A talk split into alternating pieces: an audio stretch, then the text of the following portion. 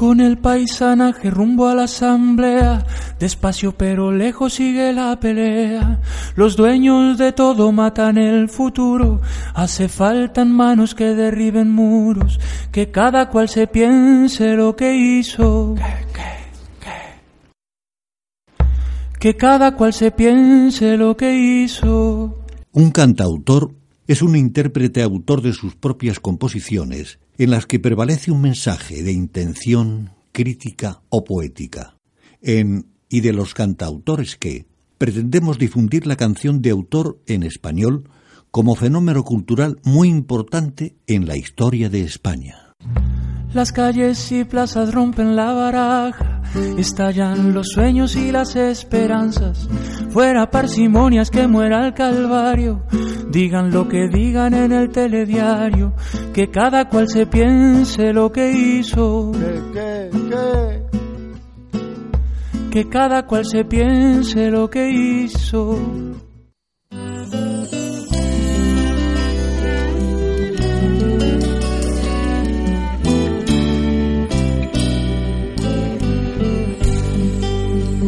Esta sonrisa que te doy es un milagro que apareció sobre el pañuelo de este día. Tiene el reflejo de tus ojos, la caricia de tu voz y un algo más que no sé bien cómo explicarlo. Esta locura que me canta es toda tuya. Hazle señales desde todas tus orillas Búscale el alma con el alma, desnúdale el corazón y hazle caricias por lo mucho que ha esperado. Has conseguido que mis labios amanezcan, que la mirada se me ponga cielo claro. Has desatado una tormenta de nosotros y un arco iris de caricias volando y un arco de caricias volando.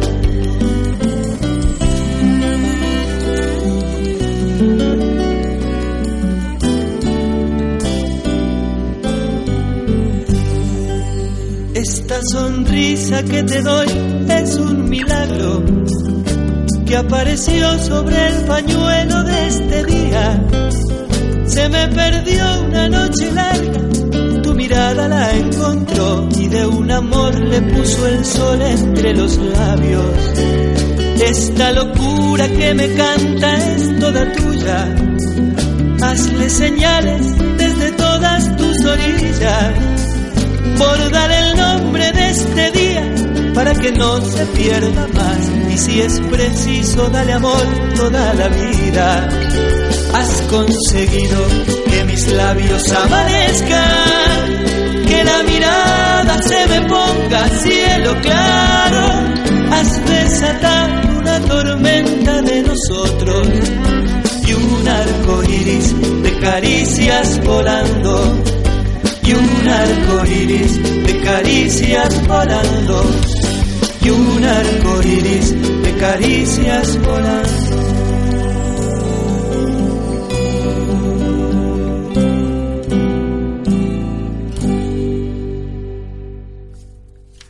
Buenas tardes, esto es Y de los cantautores que, y yo soy Ramón Moño Campos y lo que nos acaba de poner Mariano Fernández es El sol entre los labios de un disco de 2013, eh, bueno, grabado en 2013, eh, de Cantad, Cantad Malditos, que era un grupo en el que participaba Sergio Sleiman, que es el que ha venido a vernos esta tarde. Muy buenas, Sergio, ¿cómo estás? Buenas tardes, Ramón. Muchas gracias por invitarme al programa. Bien, pues de verdad que un placer tenerte y un placer eh, también tener a Cuca, tu mujer, que ha venido aquí a vernos y le hemos pedido pues que se esté aquí sentadita, que si quiere hablar que hable y que diga lo que lo que quiera, que también las mujeres eh, tienen algo que decir aquí, ¿verdad? Hombre, son la mitad de nosotros.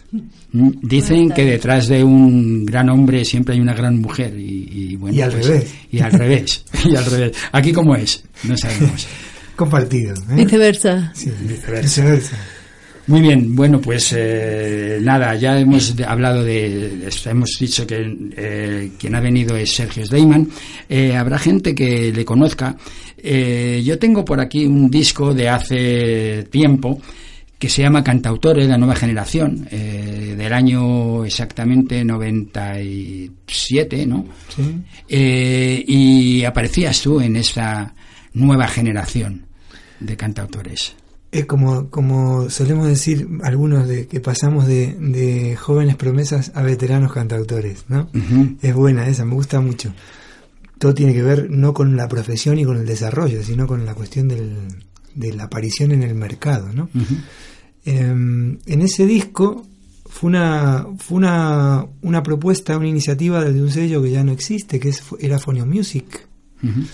Y nos pareció a muchos de los que estábamos dando vueltas por los bares de Madrid una idea muy interesante. Y ahí estuvimos, al lado de la gente de Phone Music, llevando temas, tratando de que sea un disco homogéneo, de que lo que haga uno no fuera muy diferente, a ver, sí diferente en cuanto al estilo de cada uno, pero que todo fuera alrededor de una estética que era más o menos el cantautor con su guitarra, ¿no? Lo hiciera como lo hiciera con su guitarra, que si tuviera otro, si a lo mejor él toca tocase con otros músicos, en ese disco era así, a guitarra de palo, como se solía decir. Y yo encantado de estar ahí. Y quedó bien. Sí, bueno, yo tengo algunas, claro, como todos tenemos a la larga, así, al pasar de los años, algunas críticas de cosas que no volveríamos a hacer, ¿no? Como por ejemplo hablábamos así entre, antes del programa de una canción que yo grabé con piano, cuando en realidad yo la cantaba todo el rato con mi guitarra y por una cuestión de, de experimentar, que tampoco está mal, ¿no? De probar cómo queda, bueno, pues ahí quedó con el piano. Y que a lo mejor luego la escuchamos con guitarra, ¿verdad? Sí, Con un poquito de suerte. que es en realidad como siempre la toco, jamás la toqué en directo con piano, ¿no? Ya, eh, este fue el primer disco que tú hiciste, según los datos que yo tengo, porque luego eh, es cuando formaste parte de este grupo Cantar, Cantar Malditos, ¿no? O, o no es así. Sí, en realidad yo estuve, sobre todo antes de venir a España, eh, con una muy larga actividad profesional como integrante de grupos, como guitarrista, como arreglista y como cantante de grupos vocales, que era una, un, digamos, es un género musical que en Argentina se da mucho, ¿no? El canto a tres, cuatro, cinco voces, eh, con un estilo que puede ser entre el coral clásico y entre el jazz, sobre temas populares, ¿no? Y, mm, y luego como guitarrista de muchos cantantes, de intérpretes de la música popular argentina. Y cuando vine aquí es el primer grupo que hice. Estuve trabajando, tocando mucho solo y después conocí a un cantautor de Madrid y a otro de Santander y decidimos encarar este proyecto, que era una estética pues similar a lo que fue en su momento la Mandrágora, Ujú. pero con digamos con una actualización en, en cuanto a un poco más rockero si se quiere, dentro de lo que es la canción de autor, todo lo rockero que puede hacer sin ser rock and roll, era esa estética, ¿no? Así nos vendíamos por lo menos en ese momento. ¿Era canción satírica también o, o no? Había uno del grupo que hacía eso y después estaba yo haciendo mis canciones. En realidad surgió como una cosa casi por casualidad, que uno, el que era de Santander, coincidíamos en dos o tres bares de Madrid, como el Libertad 8, un bar que se llamaba La Redacción también, que existía ahí en- cerca de Huertas. Y bueno, nos íbamos a ver uno al concierto del otro, de pronto uno de tanto escuchar al otro se subía a hacer los coros que ya se sabía de memoria, hasta que uno dijo, tengo un sitio para tocar en Santander, vamos, pues vamos. Pero en el viaje decidimos qué cantar, porque nadie sabía qué cantar, entonces preparamos dos o tres canciones juntos y el resto del concierto fue cada uno solo lo que ya hacía. Y esa estética empezó a pegar como que era algo premeditado, cuando en realidad era una cosa de, de salvar los papeles, ¿no? Y así empezamos a tocar en Madrid, cada uno con su estilo, su pequeño espacio de tres o cuatro canciones y tres o cuatro canciones los tres juntos. Y esos fueron los discos, ¿no? De hecho, esta canción que escuchamos pertenece a ese disco, pero los otros dos no participan ahí, ¿no? Ya. Y esto fue entre el año 1997 y el 99. Estuviste Mm, aproximadamente, años. sí. ¿Y estos cantautores podemos saber sus nombres? Uno es Pedro Herrero y otro es Rubén Burem. Ajá. Rubén Burén eh, sigue funcionando. Sí, bueno, él está más dedicado al teatro ahora. Canta, se junta con algunos con unos músicos a tocar un poco, pero no le gusta cantar de vez en cuando, pero se dedica al teatro. Pedro no, Pedro eh, se dedica a cantar, tuvo una época que se dedicó a hacer humor nada más, y ahora canta y hace humor, o sea, se le dieron dos cosas que a él le gustan hacer mucho y que sabe hacer muy bien. Pedro es un gran intérprete, un gran cantante, además de cantautor, y ahora está cantando en un grupo vocal que se llaman Primital Brothers, que hacen un humor con una música vocal súper arreglada, muy sofisticada, que pienso que a él es lo que le viene como anillo al dedo, ¿no? Y está feliz. Y con Cantar, Cantar Malditos eh, hiciste dos discos. Sí. Estamos, este que hemos puesto es del segundo disco, ¿no? Del segundo. Y la que vamos a escuchar después, eh, ahora mismo, inmediatamente, también es de, de este segundo disco. Sí, es del segundo disco. Y se llama Contramarea y Radar. Sí, bueno, en el ambiente ahí cuando nos iban a ver, como la, habla de una patera, la gente pedía la patera. Entonces yo tuve que poner en la SGAE ese nombre alternativo. Se llama Contramarea y Radar, pero bueno, sabes que la gente le pone la patera y no le quitas más. Es como un mote que acaba siendo el nombre, ¿no?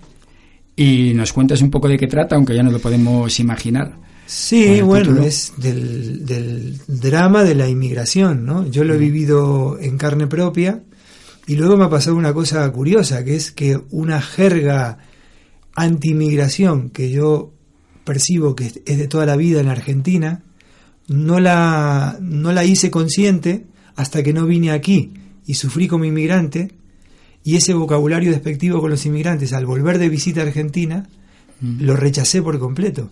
O sea, hay un vocabulario que es habitual, y que uno como es habitual, lo repite. A lo mejor en la Argentina a un boliviano se le dice un bolita, como aquí a un sudamericano se le puede decir sudaca, y son cosas que las dice el que tiene mala intención y el que las repite como un loro. Cuando yo me encontré repitiendo ese vocabulario en Argentina, después de haber vivido como inmigrante aquí, y que me pare la policía para pedirme documentación, y que a lo mejor a mí que tengo ojos azules, eh, no tener los mismos problemas que tiene uno de piel oscura, empecé a ponerme un poco de los nervios.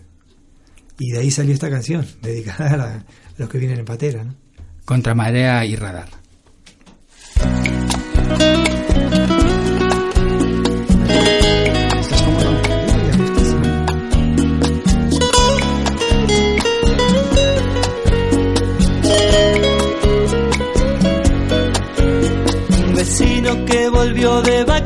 A su pueblo le ha contado que allá arriba está mejor. Lo difícil es poder cruzar el mar sin ser visto. Mucha gente en la patera, mucha lancha patrullera y las olas que te quieren devorar. Lo difícil es poder cruzar el mar morirse. Noche cerrada sin viento y sin luna. Prueba fortuna esto de la una. Primero habrá que pelear contra marea y. Años enteros juntando dinero para pagar su sueño marinero. Primero habrá que pelear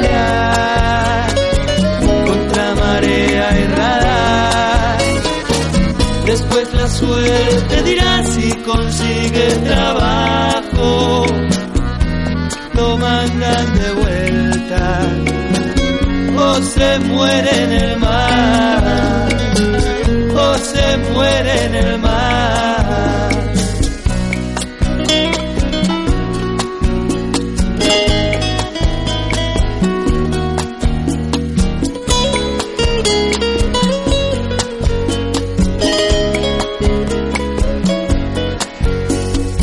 Bolsa bien cerrada, ropa seca bien guardada, hace frío en la otra orilla y hay que andar.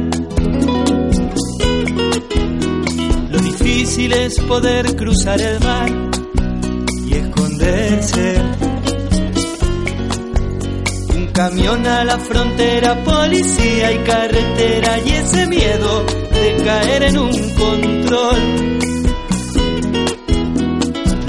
difícil es poder cruzar el mar sin papeles. Noches cerradas sin viento y sin luna. Nueva fortuna a eso de la una. Primero habrá que pelear contra marea y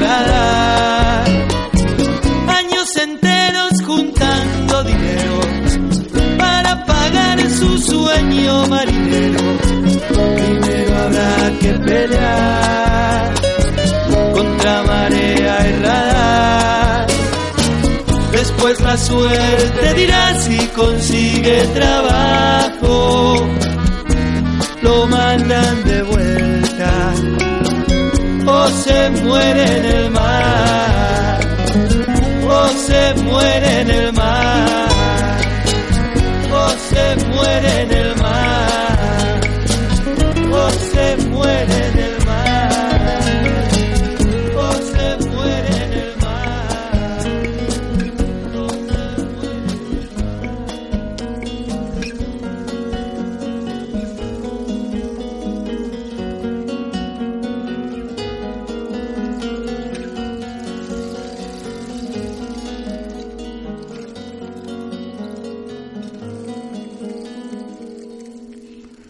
Bueno, ese era Sergio Sleiman, todavía integrante del grupo Cantal Cantal Malditos. Y una pregunta para, para Cuca, ¿tú le conocías ya en esta época? Sí, ¿Sí? sí, sí. sí. ¿Y le- ibas a sus conciertos y todo Sí, eso? Sí, ¿Sí? sí. Y entonces fue ahí cuando surgió el flechazo. No, surgió antes. Surgió antes. surgió antes. Y ibas ahí a controlar un poco cómo andaban Ah, las noches y... A divertirme, A divertirte. a divertirme. Eh, o sea que a ti esto de estar casada con un cantautor o ser pareja de un cantautor es algo que has hecho por diversión.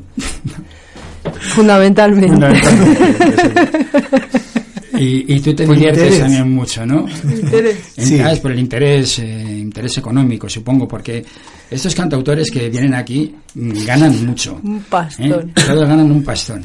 Y les tenemos que agradecer que, bueno, pues que aunque se manejen muy bien en la vida, pues vengan aquí desinteresadamente eh, solamente para participar en este programa que además me consta que les encanta.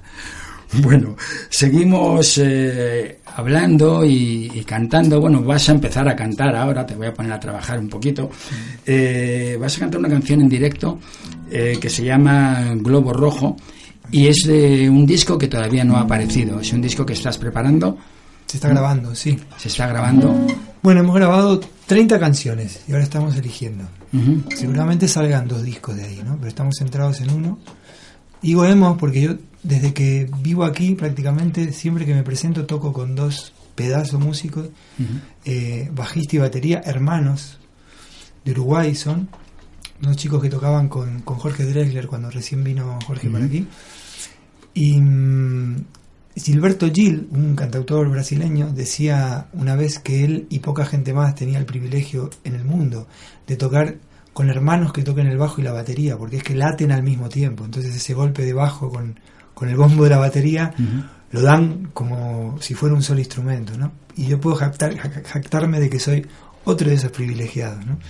Entonces estamos grabando, grabamos 30 canciones así, guitarra, la percusión y el bajo, en algunos casos contrabajo. Y ahora, bueno, estamos rodando a ver si algún tema admite un piano, otro. Poca cosa, no queremos que, que sea el trabajo diferente a lo que es el directo, no queremos una producción, queremos que sea lo más parecido al directo, con algún color que aparezcan para matizar un poco las canciones, ¿no? De un un viento, no sé qué. Y bueno, entre ellos está esta canción, Globo Rojo, que está dedicada al corazón, así como lo llevamos puesto. Y se llama Globo Rojo por una película francesa de los años 50 que se llama Globo Rojo también y que todavía se puede ver. Y que es en blanco y negro, un blanco y negro precioso, donde solamente es de color un globo rojo que se enamora de un globo azul que lleva una niña, ¿no? Así es. Muy interesante. Vamos a ver cómo suena este globo rojo.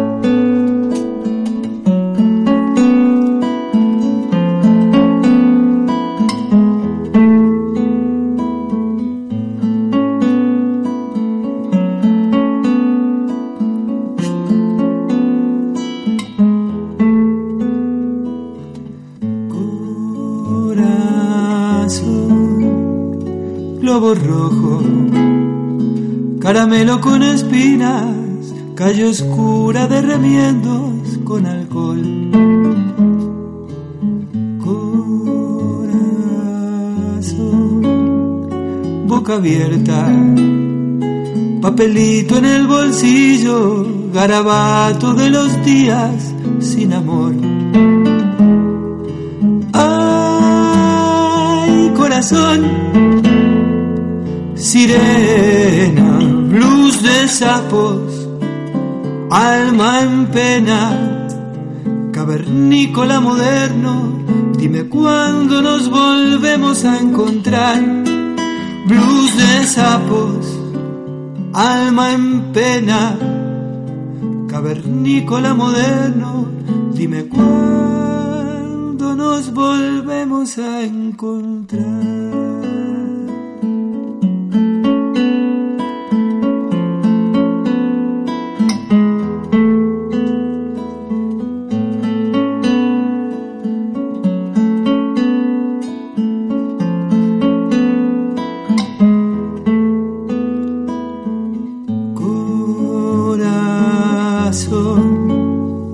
Eternauta, fundador de la intemperie, cotidiana canoita de Noé. Corazón, agridulce, barrio pobre de mi cuerpo, mantelito de los locos con razón.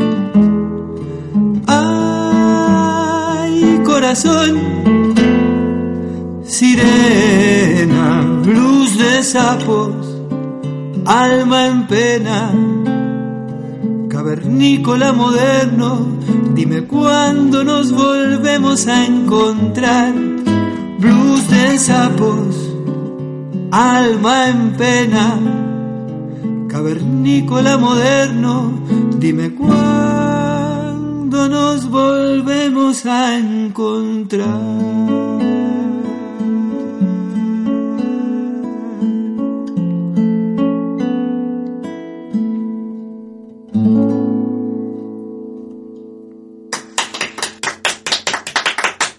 Muy bueno este globo rojo de Sergio Sleiman, eh, interpretado por él mismo en directo en eh, nuestro programa y de los cantautores que.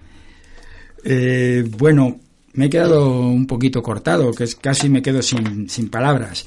Eh, tú muchas veces también eh, te quedas sin palabras y te pones a grabar discos eh, solamente con la guitarra, porque tú eh, trabajas eh, fundamentalmente con la guitarra. Sí, es una formación básica que tengo, la guitarra como instrumento solista, digamos, ¿no? como instrumento acompañante. Bueno, perdón que te interrumpa. Tiene gracia esto de formación básica porque eres eh, licenciado en música, especialidad guitarra por el Conservatorio Superior de Música de Madrid. Además, licenciado en pedagogía de la guitarra por el Real Conservatorio Superior de Música de Madrid. Y además, eh, máster en creación e interpretación musical por la Universidad del Rey Juan Carlos de Madrid. Y actualmente está desarrollando tu tesis doctoral sobre la iniciación a la guitarra a partir de los cuatro años. Eh, o sea que formación básica, más o menos como, como la de María, ¿no? Nuestro técnico que está ahora por ahí, anda rasgando de vez en cuando su guitarra con mucho cariño, eso sí, pero vamos, es un poco más básica la formación de María. Bueno, te, te agradezco, me da un poco de vergüenza ahora esa presentación eh, académica, pero lo que quería decir, te agradezco, pero quería decir básica como fundacional, ¿no? Como Ajá. que mi primer contacto con la guitarra fue una guitarra bien tocada, ¿no? Yo escuchaba gente como Eduardo Falú en Argentina, que eran folcloristas, perdón, folcloristas, pero folcloristas que tocaban una guitarra de conservatorio, ¿no? Entonces yo tuve la suerte de tener ese acceso con un gran nivel técnico de la guitarra, pero vinculado a la música popular. De mayor me empezó a gustar tocar la guitarra clásica y un repertorio clásico. Pero no, no tuve esa necesidad, porque la música popular me permitió tener acceso a, a grandes interpretaciones guitarrísticas adentro de la música popular. Entonces ahí, ahí me dediqué mucho tiempo también a la música instrumental. Y luego has eh, escrito también mucho sobre guitarra, ¿no? Eh, Armonía y composición para guitarristas.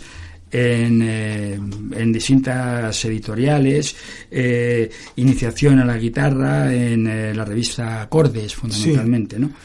Y tienes, pues, muchas grabaciones solamente con, con guitarra. Y hay una, un CD que tienes del año 94, Nostalgias del Futuro, en la que apareces eh, también como en un, en un cuarteto, ¿no? Un cuarteto vocal. Sí, con Y- ese grupo vine de Argentina yo. Ese fue el motivo de mi viaje. Y ahí eres eh, tenor. Tenor y el arreglista del Y grupo. el arreglista, sí. Y luego hay en el año 99 un eh, CD eh, solo guitar de obras eh, clásicas del, del repertorio guitarrístico. Y luego tienes muchas, muchas obras o, o varias, varios CDs tuyos eh, para guitarra o para dos guitarras o para cuarteto, dos guitarras, violonchelo y contrabajo. Sí. O sea que compones también mucho para, para guitarra, ¿no? Sí, sí, me encanta. Me cuesta mucho hacer coincidir eh, los dos ambientes, digamos, el de la canción y el de la, y el de la música instrumental. Porque son am- ambientes que no se toleran entre sí, como público, digo. ¿eh? Ajá, Es muy curioso eso. claro. O sea, el público de la canción de autor disfruta una pieza instrumental a lo mejor en medio de un concierto, pero después canta, porque a eso hemos venido. Y al revés, el público de la música instrumental no quiere que le vayas a tocar cancioncitas, ¿no? Es, es Claro. muy, es muy poca gente la que yo conozco de artistas que han logrado tener un público donde pueden hacer las dos cosas, ¿no? Muy poca gente. son distintos tipos de mensaje también, ¿no? Mm, Recibir... eh, Yo no lo siento así, por eso no. me cuesta entender que el público lo sienta así. Ujú. Quiero decir, em, yo tengo una necesidad de música y en mi casa puede, quiero decir, puede sonar una canción de Antonio Vega y seguidamente una, un cuarteto de Mozart. Y no siento que tuve que cambiar un chip. eh, ¿Sabes? Es.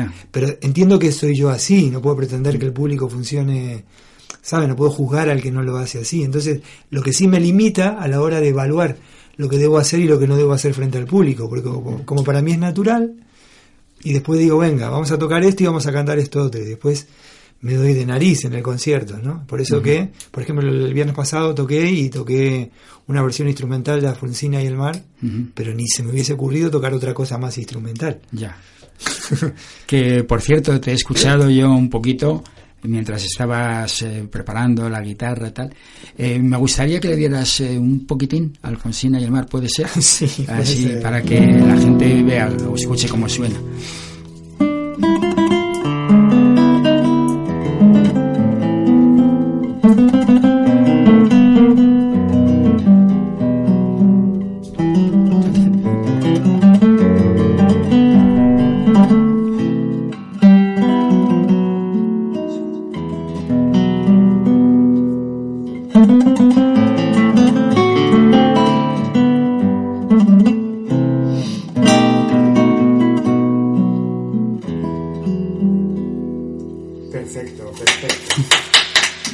Muy bien, eh, otra de las cosas que has hecho, que también eh, suelen hacer los cantautores, es poner eh, letra a, perdón, poner música a letra de distintos poetas, ¿no? En este caso, con eh, Galeano has hecho algunas cosas. Sí, me- no es lo que más hago, pero me pasa, a veces, es curioso, pero me pasa que leo una letra y la leo ya con música. A ver, no es que la lea con música porque soy un genio y se me está ocurriendo la música, no. Digo que el texto tiene una musicalidad, que es, es como si el que lo hubiera escrito hubiese querido escribir una canción. Y entonces enseguida me pongo a trabajar. Claro, Y el- sale rápido, ¿eh? El ritmo del, del propio poema, ¿no? Sí, El- la, la, la, la fonética de las palabras, ¿sabes? A mí me hace acordar mucho, yo cuando era muy pequeño y escuchaba discos en otro idioma y no entendía lo que contaban, me gustaba cómo sonaban las palabras y a lo mejor estaba eh, diciendo una sola palabra que en realidad eran dos, pero yo para mí eran una porque era un sonido que sonaba así, ¿sabes? En inglés o- y la musicalidad esa me bastaba y me comunicaba cosas que a lo mejor después cuando las traducía decía, menudo rollo es esta letra. Por ejemplo, ¿no? La musicalidad. Entonces, cuando encima lo que leo lo entiendo, me gusta y tiene esa música, ¿no? Y ahí fue con, por ejemplo, con este que tú estás, eh, del que estamos hablando, que es Eduardo Galeano, ¿no? Enorme, además. Y de él te has musicado Luz Marina Y Luz, Luz Marina. Luz Marina, sí. Sí. Y lo tienes en, en este último, en este disco que vas que vas a hacer, ¿no? Lo estamos Lo haciendo. estás sí. preparando. Y además curioso, porque yo lo empecé a, a trabajar con una rítmica eh, muy cercana a lo brasileño. Y como toco con dos uruguayos, empezó de un concierto a otro, empezó a sonar con un olor a Uruguay, hasta que ahora es súper uruguayo, además. Galeano es uruguayo, de hecho. ¿no? Y eh, sabes que tienen un ritmo que utilizan mucho, que es el candombe, ¿no? que es muy africano. ¿no? Y claro, cuando entre lo- lo- en los ensayos, los arreglos de las canciones eh, es una cosa más bien colectiva. ¿no? Yo llevo un trabajo hecho con mi guitarra y con la composición que, que estructura bastante, porque no voy sin ideas, voy con, con ideas muy claras en cuanto a mi interpretación vocal y a lo que toco con la guitarra. Pero después lo demás lo ponen ellos, con esas libertades que da el ensayo, ¿no? Claro, y si ellos son uruguayos y encima lo llevan para el lado de Uruguay, acabó sonando casi un candombe, ¿no? Que es lo que, lo que tenemos ahí, que es una premezcla, tú sabes que te he traído una premezcla, que faltan añadir instrumentos y a lo mejor repetir alguna voz que hoy está ahora para que la escuchemos, pero que a lo mejor después la canto otra vez y eso, ¿no? Bueno, vamos a ver cómo queda. A ver.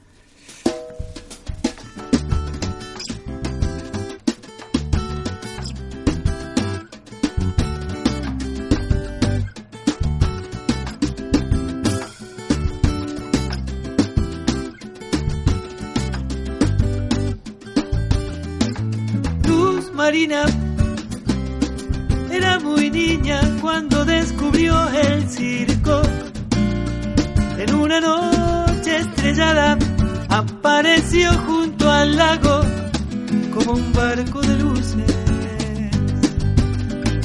Luz Marina, viejas cornetas de cartón de los payasos eran clarines guerreros y los harapos banderas anunciando la fiesta. Entonces fue que quiso hacer una acrobacia seis años aprendió cómo es la vida y de ahí en más en los amores que ella sueña siempre da un salto como cuando era pequeña. Luz Marina.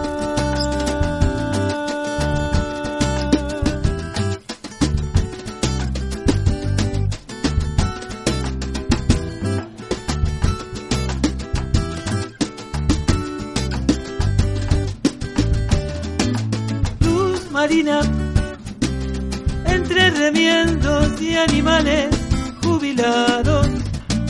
La carpa era un palacio y aquel león desgarbado, el rey de la selva.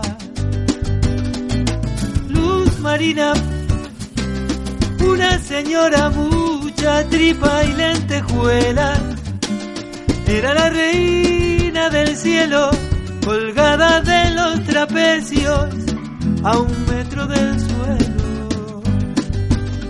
Entonces fue que quiso hacer una acrobacia y a los seis años aprendió cómo es la vida y de ahí en más en los amores que ella sueña siempre da un salto como cuando era pequeña. Marina.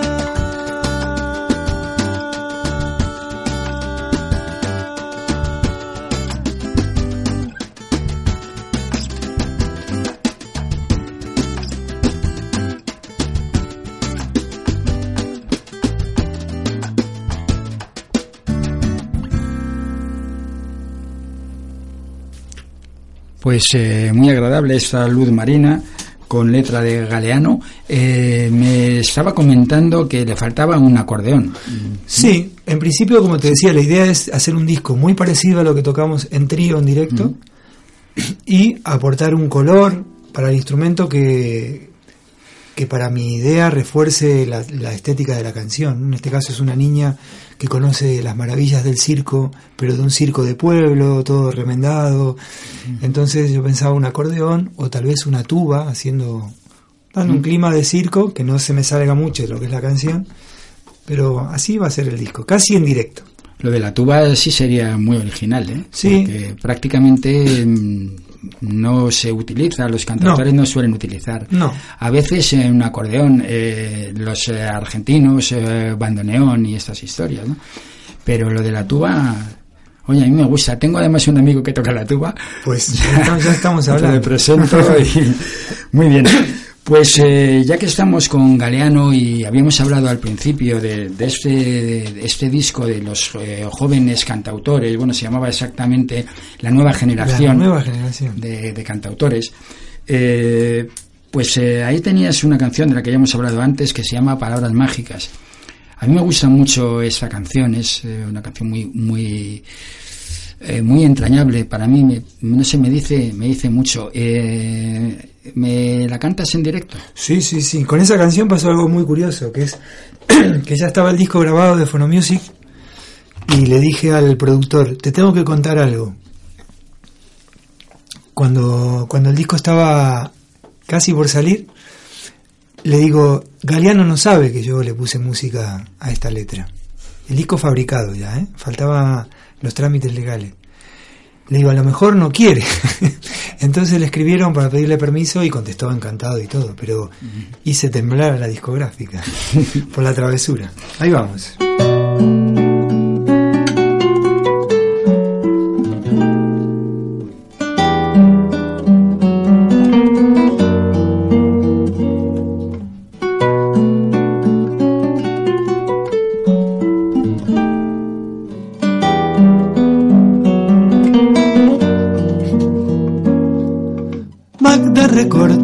De los periódicos y de distintos tamaños. Las colecciona en cajas rojas, palabras furiosas en cajas verdes, palabras amantes y en cajas transparentes mágicas. Magda.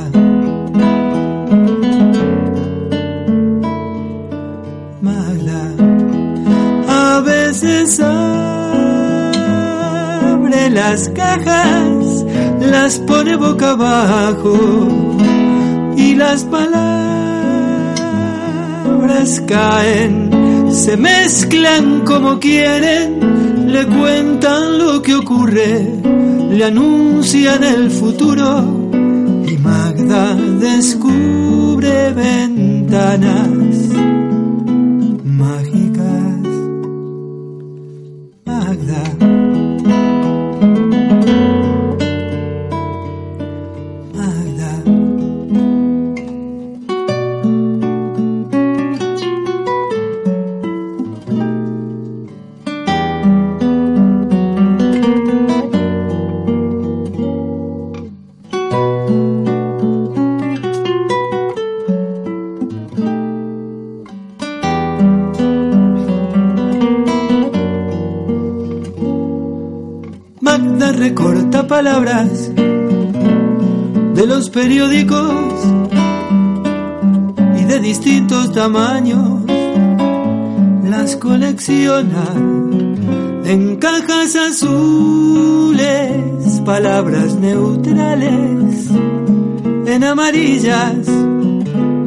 palabras tristes y en cajas transparentes palabras mágicas. Magda. Magda. A veces abre las cajas, las pone boca abajo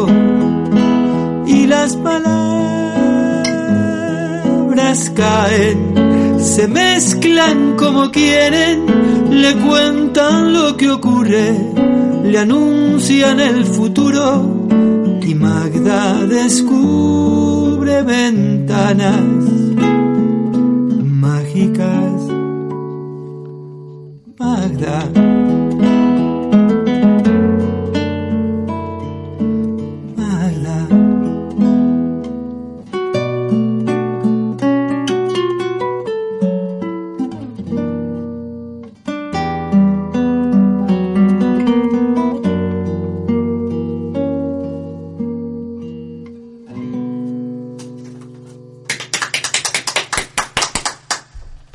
mágicas con Sergio Sleiman. Eh, esto es un lujo, ¿eh? estar aquí con Sergio, Muchas gracias. escuchando estas palabras mágicas de Galeano. Eh, todo empezó en Buenos Aires, hemos dicho, como un juego con los amigos del barrio, eh, asistiendo a clases de guitarras todos los sábados. El canto y la guitarra de concierto lo trajeron a España, que se quedó contagiado por eh, la pasión que la canción de autor despertaba. El canto y la guitarra de concierto eh, hemos dicho que fundamentales en, en, en ti, o es algo pues eh, que no se puede separar. No. Y, y todas estas canciones están impregnadas de tango, Brasil, Miguel Hernández, Nueva Trova, Antonio Vega, eh, Chico Buarque, Polis, las cosas más Raro, ¿no? raras, ¿no? Quiero decir, bueno, eh, más eclécticas, digamos, ¿no? Es una cosa que, mm, bueno, pues es una mezcla de todo, lo que supongo que has vivido, lo que te gusta y, y es lo que te influye para hacer cosas. Sí, ¿eh? tocando y escuchando. Es mi formación, ¿no? Que es lo que te sale cuando compones. Y se ve todo un poquito ahí mezclado, lo- la guitarra clásica y todo. Sí, o sea, siempre tú escuchas, cuando escuchas a alguien, le escuchas algo que es fundacional y después la- el desarrollo, la evolución de eso con todo lo que de- después fue apareciendo, ¿no? En mi caso yo siento que el folclore de Argentina y la guitarra clásica son fundacionales. Que sí, que eso siempre está ahí como una raíz. Y después eso empieza a crecer, digamos, en las hojas se ven lo que hice después, ¿no? Que es Brasil, el rock and roll, el tango, al que curiosamente llegué de mayor, porque como todo niño en Argentina, el tango produce asco, porque es cosa de viejo. Ujú. Y cuando uno Es- crece, te gusta el tango. ¿Es algo así como para nosotros el flamenco? Tal vez, no sé, puede- yo no, lo- no lo podría decir yo, pero podría Es ser decir, a lo mejor. Sí. Puede ser. que Cuca dice que puede ser, él va a decir que es, le dice que puede ser, porque podría ser todo. Pero también es personal. ¿eh? Yo, yo me formé así y yo he escuchado, por ejemplo, a los Beatles y a los Rolling Stones de mayor. Y disfruté de músicas que otros disfrutan en la adolescencia. Quiero decirte, yo me formé escuchando folclore y tocando la guitarra clásica. Y ahí construí una raíz y después todo empezó Polis, lo, bra- lo brasileño, cuando descubrí los cantautores brasileños, cuando descubrí que Brasil, además del samba y el carnaval, había unos musicazos que no aparecían en la parte oficial de lo que te vendían como música brasileña. Y Es decir, empecé a descubrir un mundo lo empiezas a tocar y eso empieza a entrar en tu música. Aunque no sea la raíz, está presente. ¿no? Y también en tu país, eh, ¿tienes una cierta nostalgia de tu país o no? Bueno, No se nota. no sé cómo, cómo ponerle, qué palabra ponerle a lo que siento. Hay algo de nostalgia, hay algo de. de. mm, no sé, sentirme como que es una cosa, una etapa que es como si fuera un país en el que viví una gran parte de mi vida. A veces lo veo así, Ujú. otras veces lo veo como que es están todas mis raíces ahí, que efectivamente las tengo, pero que a veces cuando voy me siento como extranjero ahí mismo, es una cosa, es muy raro ¿eh? de ponerle palabras. Ya. Pero tienes una canción que se llama Soy del Sur. Sí, sí. ¿Y por? Porque yo eso lo compuse aquí, ¿eh? creo que a la semana o a los 15 días o al mes de estar aquí, porque necesitaba saber quién era. Entonces empecé, fíjate, que curiosamente yo cuando me pasa algo eh, y lo puedo poner en palabras, no, no me sale una canción de eso, ¿no? Se quedó ahí porque me dio una explicación, ¿no? Muchas veces uno compone, bueno, uno, yo, compongo como para hacerme preguntas, ¿no? Como intentando buscar las palabras que me permitan preguntar. Cuando me puedo explicar algo que está ocurriendo, me quedo satisfecho porque ya lo entendí, ¿no? Generalmente uno cuando escribe intenta entender algo, ¿no? Y en la canción a veces se queda como a medias, como un intento de meter el dedo en la llaga. Y ahí salió esta canción, como diciendo, ¿yo quién soy? ¿no? A mí, por ejemplo, me habían dicho que venía un país que era eh, casi la cura de nuestros abuelos y que aquí nos estaban esperando con los brazos abiertos y nada de eso ocurrió, ¿no? Que me- Bueno, Una chica me esperaba aquí, pero Una chica esperando ¿Qué con los quiere brazos decir? Sí. Pero quiere decir de lo que se vive es muy diferente a lo que te cuentan. Luego tuve muchos problemas, ¿sabes? Como por ejemplo el que dice, me, me voy de Argentina a, a Bélgica. Dice, bueno, primero tengo que aprender a hablar otro idioma, ¿no? Dice, no, voy a España y como se habla el mismo idioma, después te das cuenta que no se habla ni el mismo idioma, ni que se piensa de la misma manera, y que siempre el esfuerzo por la comunicación lo tiene que hacer el forastero, ¿no? El que es de- el del lugar, ¿no?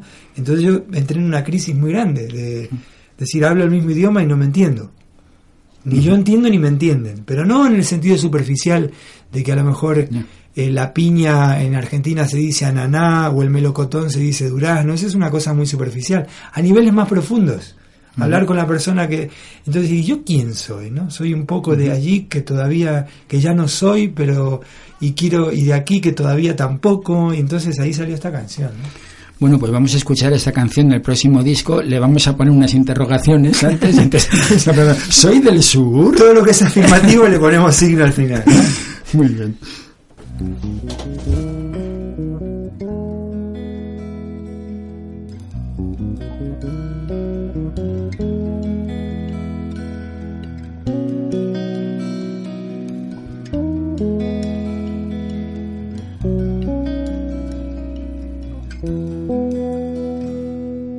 Entre comidas de abuela me crié, tierra bajo cruz de estrellas se me ven las venas. Barrio, barro, santo y señas traigo yo, sueños tristes que aún sueñan, mírame a los ojos, los ojos. Yo soy del sur y traigo primaveras en las ganas que no vieron nunca el sol. Y manos que le dan sentido a todo. Canciones de esperanza en borrador. Y traigo corazones maltratados que siempre están sufriendo algún amor. Y un gesto duro que desarma el vino en cada amanecer demostrador. Yo soy del sur.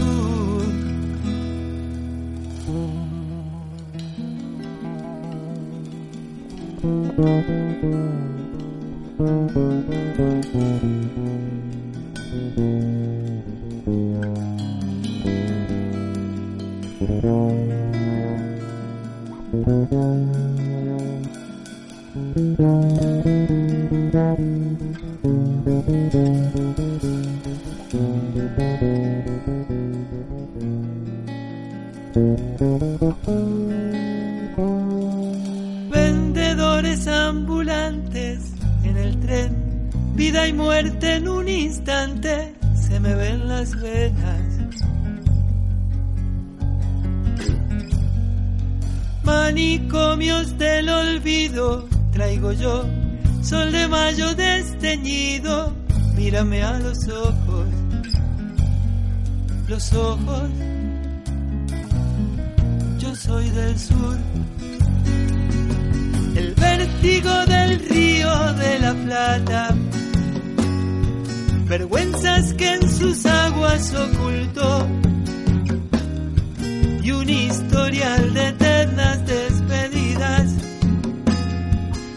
tiempo que en el tiempo se quedó. Y traigo soledades compartidas angustias que se alivian entre dos. Y siempre una nostalgia desmedida de lo que todavía no pasó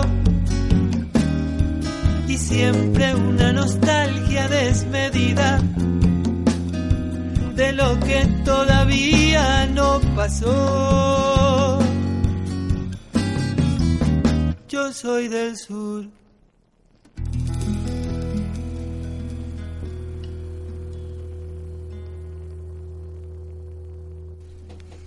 Soy del sur.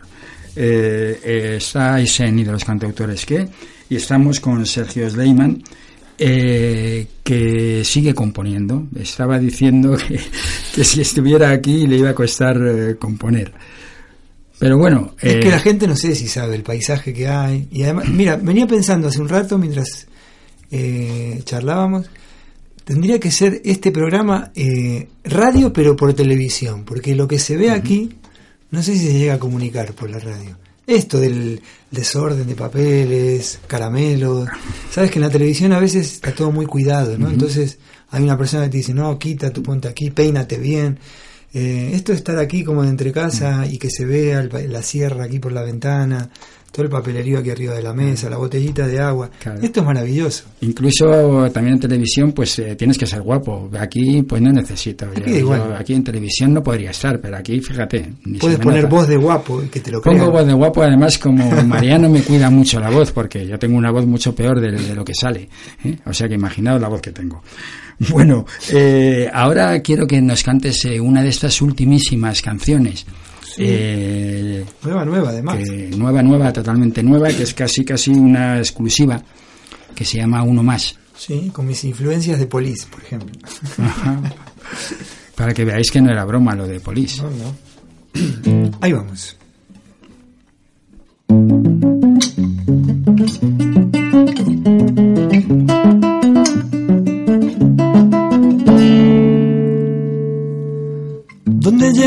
Tus destellos modelando formas, donde suenan tus acordes despertando sueños, donde el corazón siente el misterio.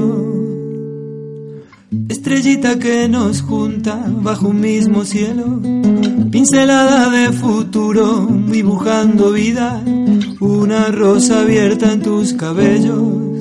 Uno más, uno más, uno más. Y si hacemos llover, del barro vendrá la respuesta. Uno más, uno más, uno enredando la piel para inventar una orquesta. Uno más uno más uno más uno y si hacemos llover del barro vendrá la respuesta. Uno más uno más uno enredando la piel para formar una orquesta de sueños, de sueños, de sueños.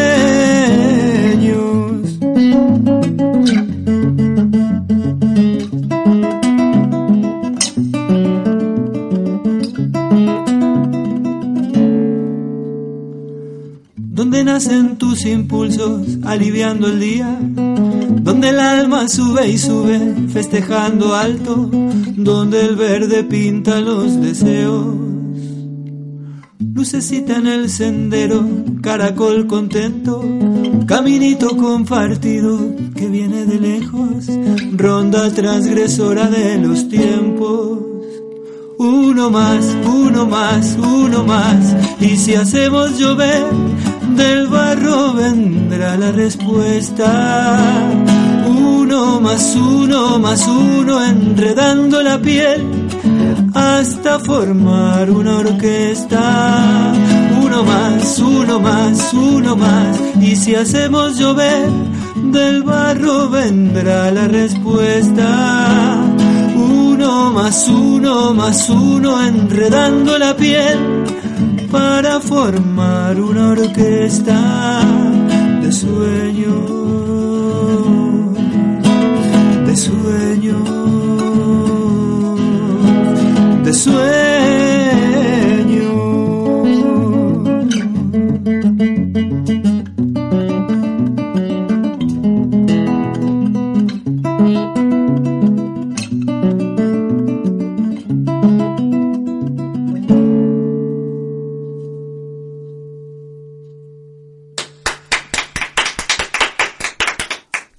Uno más, Sergio Sleiman cantando en directo eh, y Cuca con los ojos entornados y una sonrisita todo el rato que, que no sé qué quería decir. ¿Quería decir algo?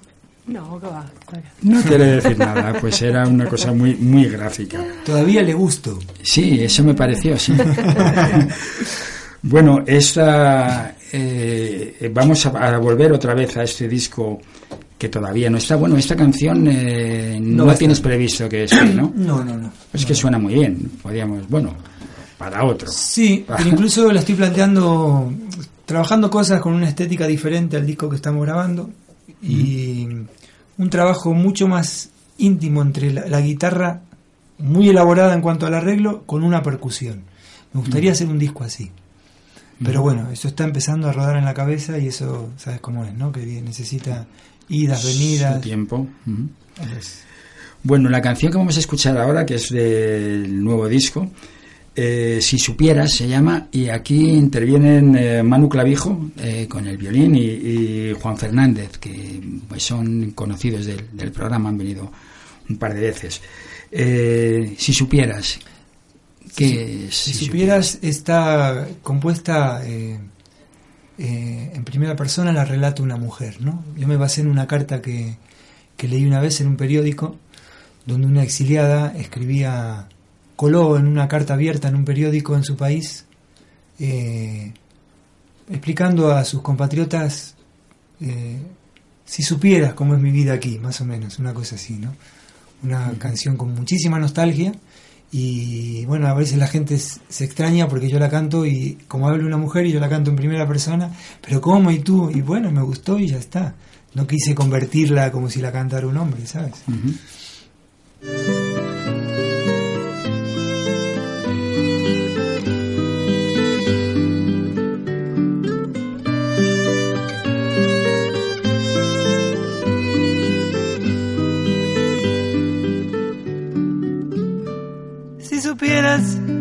Es mentira lo que dicen, todavía no escribo un buen poema y no hago más que planchar mi camisa y recordar tus ojos. Asomarme a la ventana entre septiembre y octubre, escuchar la canción de las hojas que caen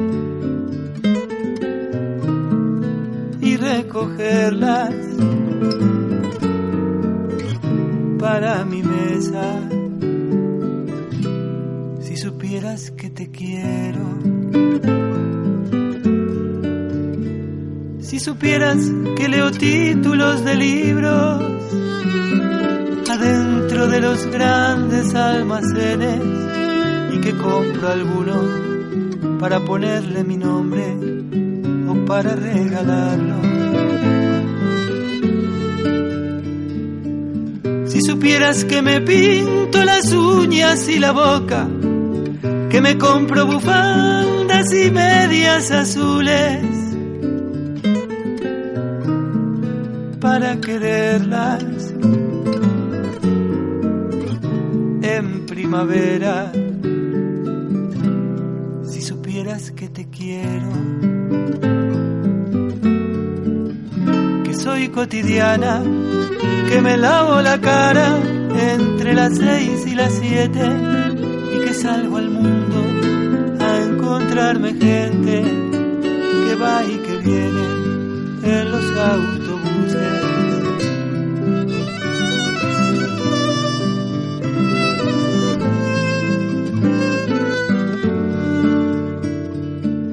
Si supieras que tengo una foto de Sandino, un espejo y un póster de un pueblito de España, una alfombra roja, una tristeza lejana. Si supieras que te quiero, si supieras que es mentira lo que dicen, todavía no escribo un buen poema y sigo aquí planchando mi camisa y recordando tus ojos.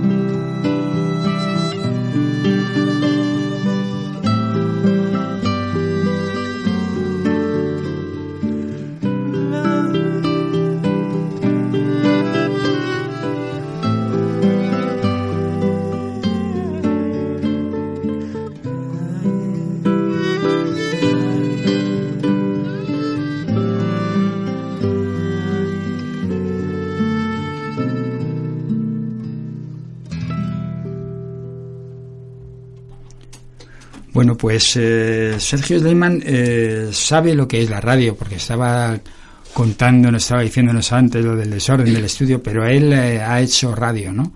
Sí, aquí en Madrid, ¿eh? en Argentina nunca. Y con el grupo este Cantar, Cantar Malditos teníamos un programa que se llamaba así, Cantar, Cantar Malditos, en Onda Verde, que no sé si sigue existiendo, ahí en Madrid.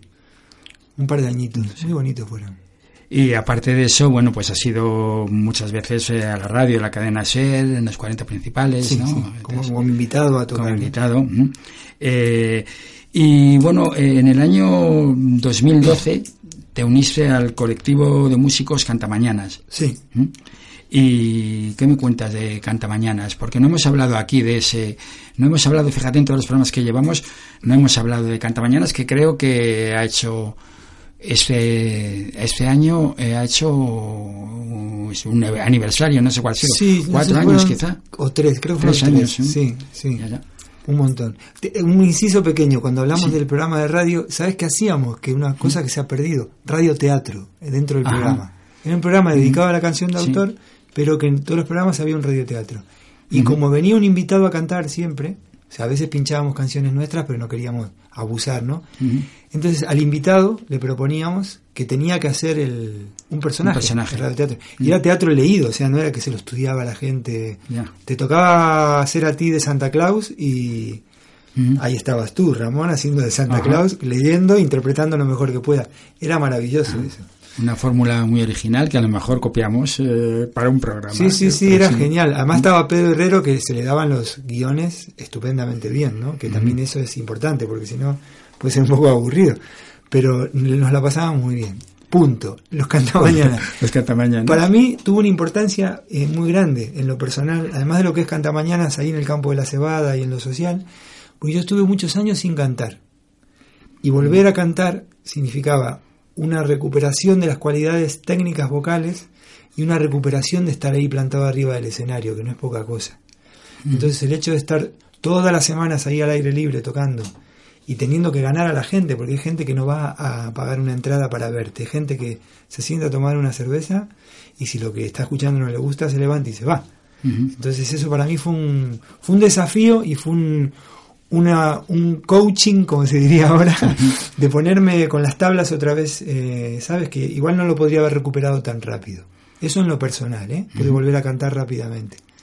Y en lo social me parece una cosa que no llegó a cobrar la magnitud que pude haber, que podría haber cobrado, porque creo que el hecho de ir los domingos muy temprano por la mañana a la gente, a los que organizan, ¿eh? a los cantautores, no fue una idea muy atractiva, ¿no? Y para hacer algo con mucha continuidad, no pueden ser siempre los mismos porque se cansan, ¿no? Tiene que ser algo que mucha gente trabajando en el proyecto que un día vas tú, otro día voy yo.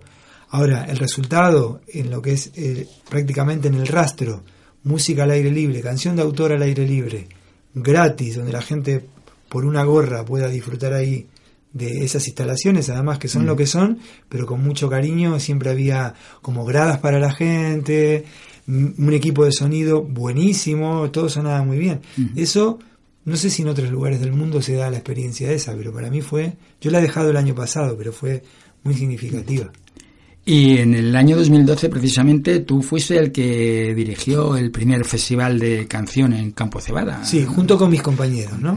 Fue una, una codirección. Yo me ocupé igual mm, mucho de cosas personales, de personales, de, de, mm, de dirección musical, otro se ocupó también de la cuestión de conseguir sponsorización, ¿no? Pero um, hicimos todo, todos, pero alguno tuvo ahí una presencia más en, en algún aspecto. Bueno, ahora vamos a escuchar otra canción que se llama No te olvides de mí. ¿Mm? Sí, eso es lo que me gusta ahí de, esa, de la, la síntesis del el bolero y el tango, ¿no? Que están muy cercanos, pero cada uno tiene su personalidad. Y en esa canción están ahí presentes todo el rato las dos cosas. Para mí, ¿no? Al igual uno escucha y dice, no, para mí sí, para mí no. Para mí siento eso, me gusta mucho. No te olvides de mí.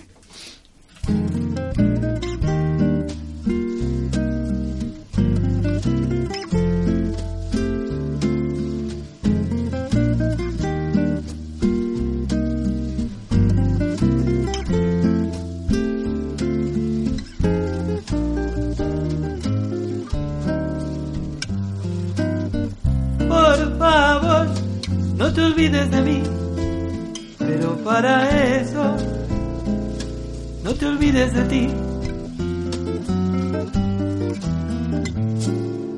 Deja que te hablen las voces que viajan por dentro. Como el fuego se vuelve sol, como la tormenta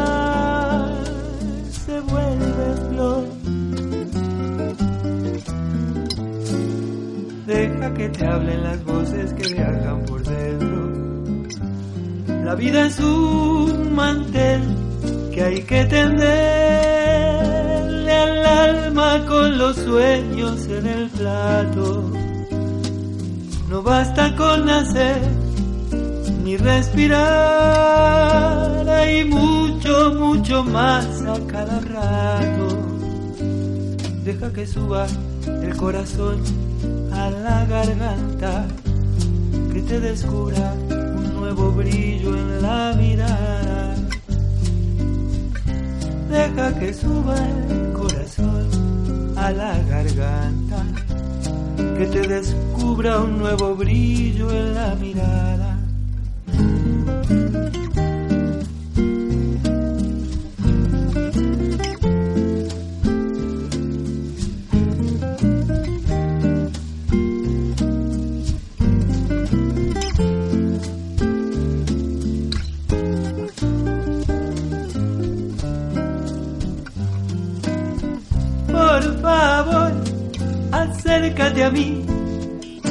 Para eso, acércate a ti.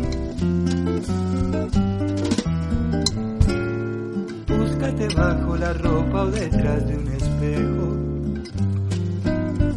Con temor de primera vez, con el desatino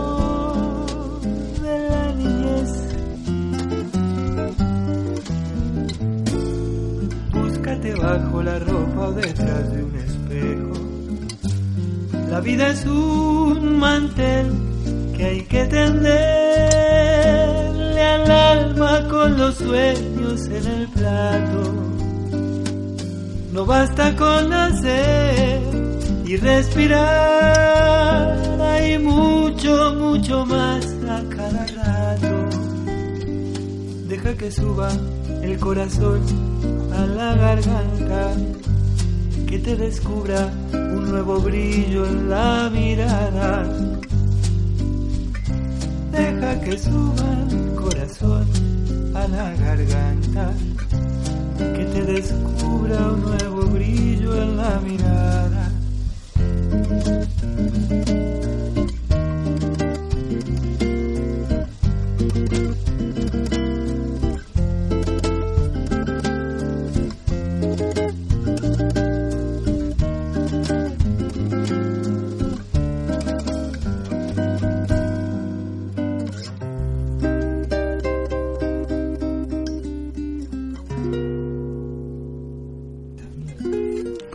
Bueno, no te olvides de mí. Y no nos vamos a olvidar de lo bien que lo hemos pasado con Sergio Sleiman y con Cuca, que ha venido aquí a acompañarnos. Y bueno, eh, cuéntanos un poco cómo son tus, tus conciertos. Antes de despedirnos, eh, siempre cantas tus canciones, a veces cantas canciones de otros eh, cantantes. Sí, yo no tengo ni- ningún ningún esquema en que soy cantautor, entonces, de hecho yo me formé siendo intérprete de música y no vengo de una cultura en donde no está tan clara esa diferenciación. Entonces, me gustan las canciones. Siento la inclinación a componer porque me siento muy representado con lo que compongo yo, pero cuando encuentro algo que lo siento como si fuera mío, lo hago mío, lo, lo incorporo. Tengo el prejuicio que decíamos antes, de si a lo mejor en un concierto hay alguna estética que decirte, yo no podría cantar en un concierto de canción de autor un área de ópera, porque es una estética como muy desencontrada para la situación, ¿no? Pero por ejemplo, canciones de, de otro cantautor que me guste mucho, como por ejemplo Antonio Vega, Ujú. encantado de la vida, ¿no? Que además me siento muy identificado con esa forma tan fotográfica de escribir, ¿no? Menos discursiva y más fotográfica. Una persona que toca la guitarra. Me gusta mucho él a mí. Y está en tu repertorio entonces Lucha de Gigantes. Por supuestísimo. Y nos lo puedes cantar ya para despedirnos. Ya dejamos a nuestros oyentes escuchando. Hasta la próxima semana. Y bueno, te agradezco muchísimo tu presencia. Y a ti también, Cuca, te agradezco mucho que hayas venido. Y bueno, nos vamos a quedar escuchando. Sí, yo te, y te agradezco eh, la invitación y realmente valoro muchísimo tu trabajo porque es, eh, digamos, cualquier espacio en defensa, en defensa de la canción de autor es una cosa que uno más bien hace a pulmón y no por un interés comercial, ¿no? Y eso se agradece. Chapo, para ti. Muchas gracias. Yo también te agradezco la invitación al programa. Muchas gracias, Cuca.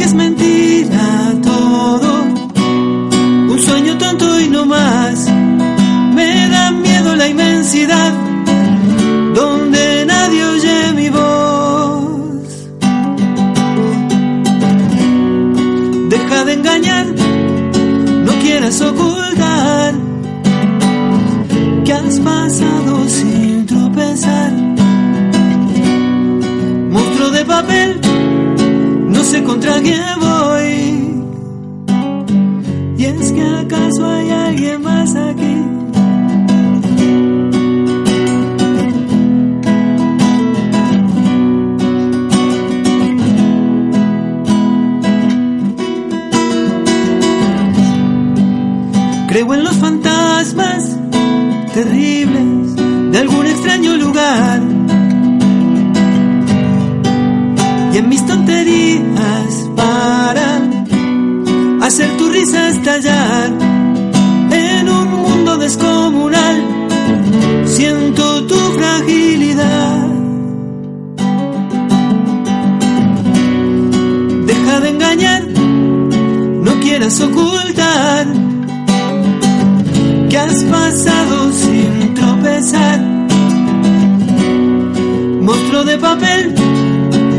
contra quién voy.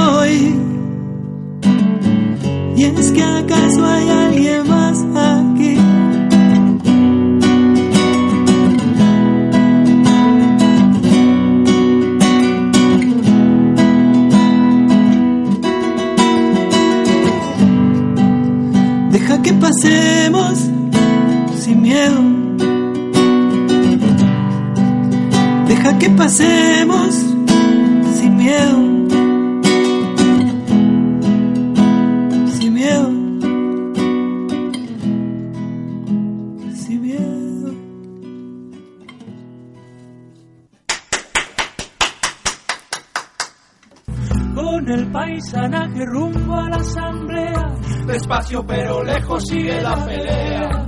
Los dueños de todo matan el futuro, hace falta manos que derriben muros. No sé si podremos ir variando el rumbo, que cambie de base la base del mundo. Pero yo no pienso dejar de intentarlo, mejor indignado que estar derrotado. Que cada cual se piense lo que hizo. Porque no hay pan para tanto chorizo. Que el pueblo entero piense lo que hizo. Porque no hay pan para tanto chorizo. Que todo el pueblo piense lo que hizo. Porque no hay pan para tanto chorizo.